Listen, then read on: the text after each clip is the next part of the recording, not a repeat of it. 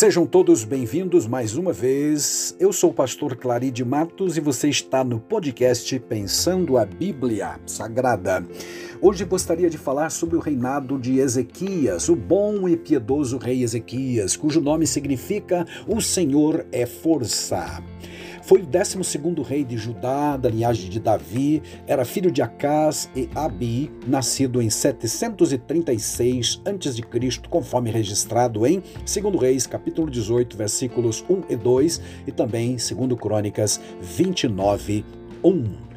Os estudiosos das cronologias dos reis de Judá e Israel, considerando o vínculo cronológico do período, chegaram à conclusão de que Ezequias foi corregente com seu pai de 728 a 715 a.C., com uns 12 anos de idade mais ou menos. Quando seu pai morreu, ele assumiu de forma absoluta o reino com 25 anos de idade. Então reinou de 715 a 620 86, totalizando 29 anos do reinado deste bom rei.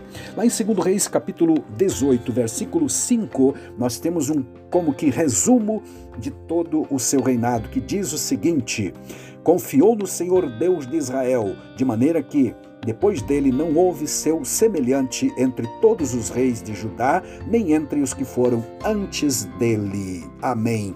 Aí no versículo 2 deste mesmo capítulo nós lemos: Tinha ele 25 anos de idade quando começou a reinar e reinou 29 anos em Jerusalém. Sua mãe se chamava Abi e era filha de Zacarias. Fez o que era reto perante o Senhor, segundo tudo que fizera Davi seu pai. Removeu os altos, quebrou as colunas, deitou abaixo os postes ídolo e fez em pedaços a serpente de bronze que Moisés fizera, porque até aquele dia os filhos de Israel lhe queimavam incenso e lhe chamavam Neustã.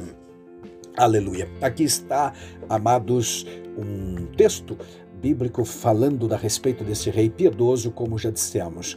Já mencionamos então que o pai dele chamava-se Acás e que foi um rei perverso que adorou ídolos, que trouxe para Jerusalém um altar modelado lá em Damasco para substituir o altar original de Jeová em Jerusalém, no templo. O abandono ao culto a Jeová, que já andava meio esquecido, foi completo no tempo de Acás. Então é neste cenário que entra em cena realmente o rei Ezequias. Então ele vai precisar fazer uma reforma. Ele é chamado de o rei reformista. Por que era conhecido como reformista? Por conta de sua atitude firme nos primeiros dias de seu governo em ordenar que reabrissem as portas da casa do Senhor, que havia sido sido fechada por seu pai naquele reinado desastroso de 16 anos, já rapidamente mencionado. Uma reforma se faz necessário quando o estado das coisas não está bom, segundo algum padrão ou segundo ah, um comportamento humano, etc. Ou seja, quando as pessoas realmente não estão fazendo o que deve ser feito.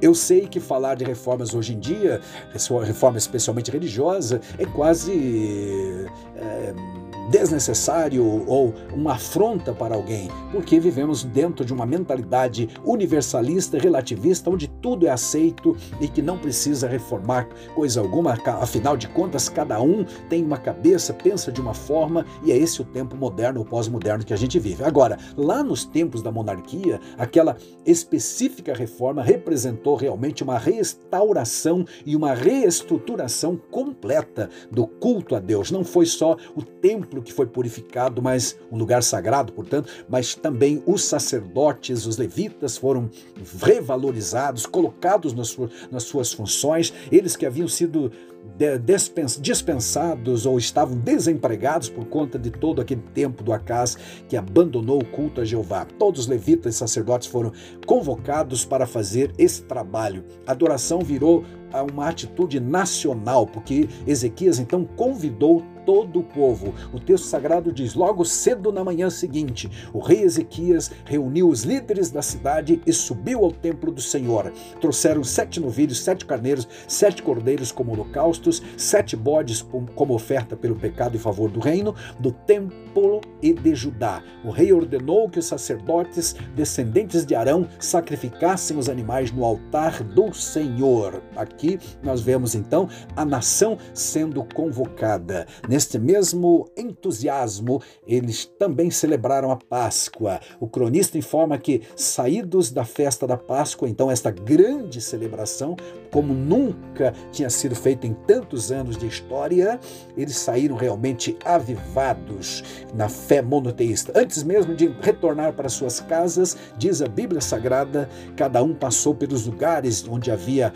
altares pagãos ou nos altos, postes hidros e destruiu tudo isso. Segundo Crônicas 31 resume o seguinte: quando a festa terminou, os israelitas que haviam participado saíram pelas cidades de Judá, Benjamim, Efraim e Manassés, despedaçaram todas as colunas sagradas, derrubaram os postes de Azerá e removeram os santuários e altares idólatras. Depois disso, voltaram para suas casas. Amém, né? Em cada cidade. Ou seja, antes de voltar para casa, eles passaram nesses lugares, destruíram todo vestígio de idolatria. O povo foi abençoado, diz o texto, pelos sacerdotes com a bênção, famosa bênção sacerdotal que Deus aprovou. O texto diz: Então os sacerdotes e os levitas se levantaram para abençoar o povo. A voz deles foi ouvida e a oração que eles fizeram chegou até a santa habitação de Deus até o céu. Glória a Deus. Segundo Crônicas 30 e versículo 27.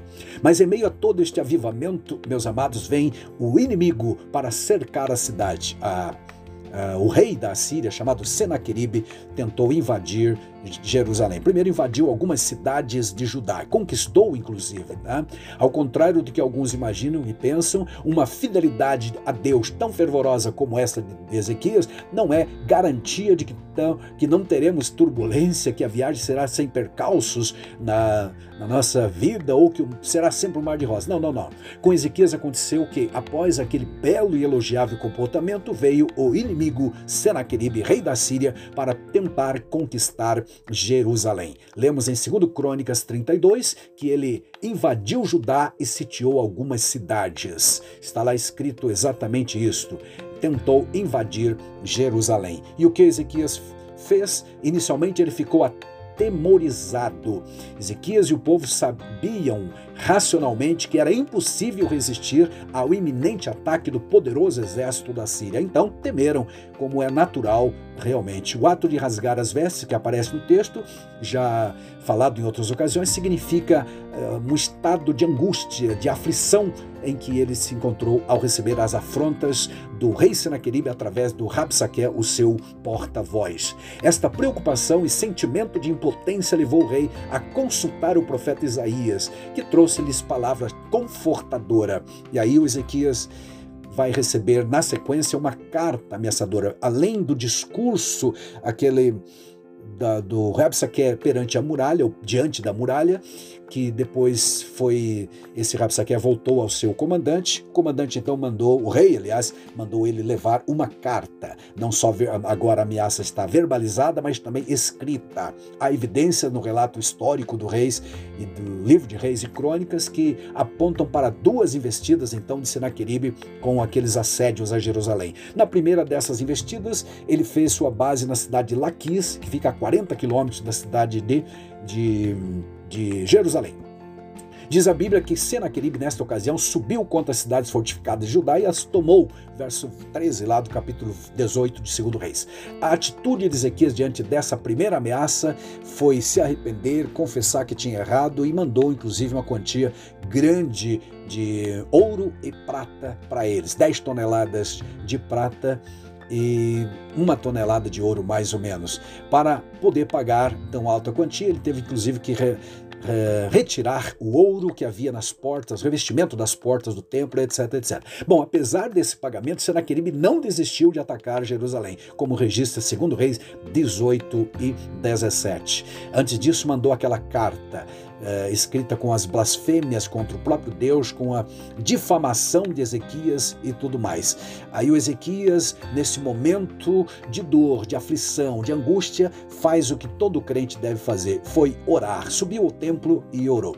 Quando ele estava orando, ao mesmo tempo Deus falou com o profeta Isaías, dizendo para ele, mandando uma mensagem para confortá-lo e dizer: Não se preocupe com Senaqueribe, ele não invadirá Jerusalém. Aliás, nem vai atirar uma única flecha sobre a cidade. Não usará escudo, ou seja, nem vai se aproximar da cidade. Ele voltará para a sua própria cidade de mãos vazias. Aleluia. Para confortar o Ezequias. E para cumprir isto, Deus, naquela noite, enviou um anjo que realmente assassinou, matou 185 mil soldados assírios, assim amados, desmantelando completamente o esquema ou a tática de ataque do Senaqueribe, que voltou realmente para sua casa e quando foi então para Nínive, na sua cidade, adorar o seu Deus e dois filhos deles o assassinaram por lá. Assim vemos o fim trágico